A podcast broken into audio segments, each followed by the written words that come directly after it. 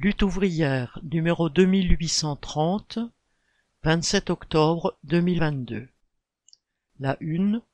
Pour que les salaires suivent les prix, il faut un plan de combat.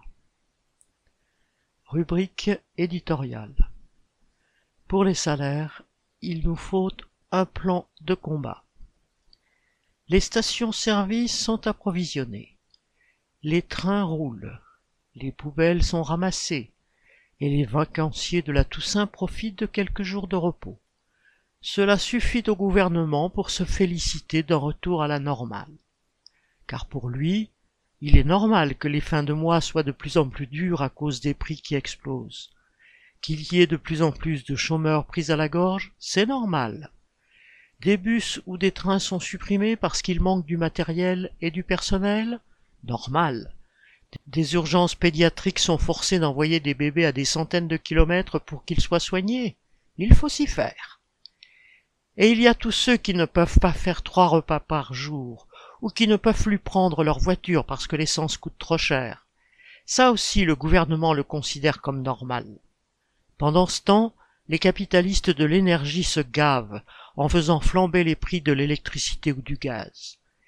Et pour s'enrichir, les spéculateurs n'y vont pas de main morte. Les prix sont multipliés par dix, voire plus. Ces gens-là sont en train de pousser nombre de commerces et de PME vers la faillite.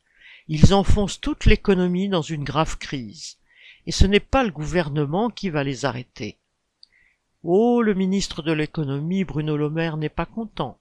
Il aurait même fait les gros yeux au PDG de Total Énergie mais il reste totalement dévoué aux capitalistes.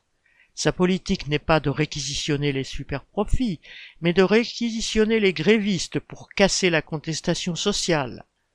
Les capitalistes continueront donc de tout casser.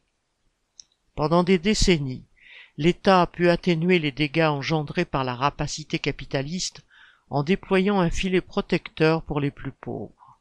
Parce que la France est un pays riche, il disposait d'une certaine marge de manœuvre. Cette possibilité-là s'amenuise de crise en crise avec un endettement toujours plus grand. La situation est d'autant plus grave que Macron étale son impuissance face à la guerre et à la crise énergétique. Mais en bon président anti-ouvrier, il conserve un réflexe, taper sur les travailleurs et leur imposer de nouveaux sacrifices. Alors non, le retour à la normale n'est pas pour demain la société passe d'une zone de turbulence à une autre. Dans le monde du travail, le mécontentement pousse des travailleurs à entrer en lutte, à débrayer ou à se mettre en grève à l'échelle d'un service, d'un atelier, d'une entreprise ou d'un groupe. On l'a vu avec la mobilisation des raffineries. Une grève peut aussi très vite mettre le feu aux poudres et provoquer un mouvement plus général. Car tous les travailleurs le constatent, quel que soit leur niveau de salaire, et qu'ils soient du public ou du privé, leur pouvoir d'achat recule, car les prix flambent sans que les salaires suivent. Le grand patronat a choisi d'engager le bras de fer en refusant de faire suivre les salaires. Eh bien, ce bras de fer, il faut le mener. Pour avoir une chance de le gagner, il faut réfléchir à un plan de combat. Le grand patronat en a un. Il a une stratégie pour attaquer les travailleurs et aggraver l'exploitation. Pour l'appliquer, il paye même une armada de chefs et de sous-chefs. Et si cela produit des remous, il peut recourir à la menace et à la force répressive de l'État, aux huissiers, à la police et à la justice. Alors, la volonté de se défendre ne suffit pas. Il faut que les travailleurs se donnent une politique de lutte pour qu'ils sachent unir leurs forces autour des revendications qu'ils estiment légitimes. Que nous faut-il?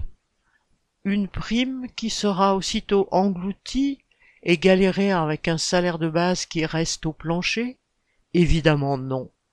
C'est le salaire de base qui compte tous les mois pour payer le loyer, les factures et pour négocier un emprunt. C'est à partir de lui que la retraite et les indemnités chômage sont calculées. Alors ce sont les salaires qu'il faut augmenter. Cela d'au moins quatre cents euros par mois pour combler le fossé creusé du fait de l'envolée des prix. Et la seule garantie que les salaires ne soient pas aussitôt dépassés par les prix, c'est de revendiquer leur indexation sur l'augmentation réelle des prix. pas celle que nous vend le gouvernement. Et discutons des moyens de diriger nous-mêmes notre lutte. À Total Energy, deux syndicats, la CGC et la CFDT, hostiles à la grève, ont signé un accord avec la direction contre la volonté des grévistes. Si la combativité et la détermination des travailleurs sont au rendez-vous, il faut savoir que les appareils syndicaux voudront en garder le contrôle et sont prêts à brader la lutte pour un plat de lentilles. Alors donnons-nous les moyens de contrôler nous-mêmes les luttes que nous engageons. Bulletin d'entreprise du 24 octobre 2022. Nathalie Artaud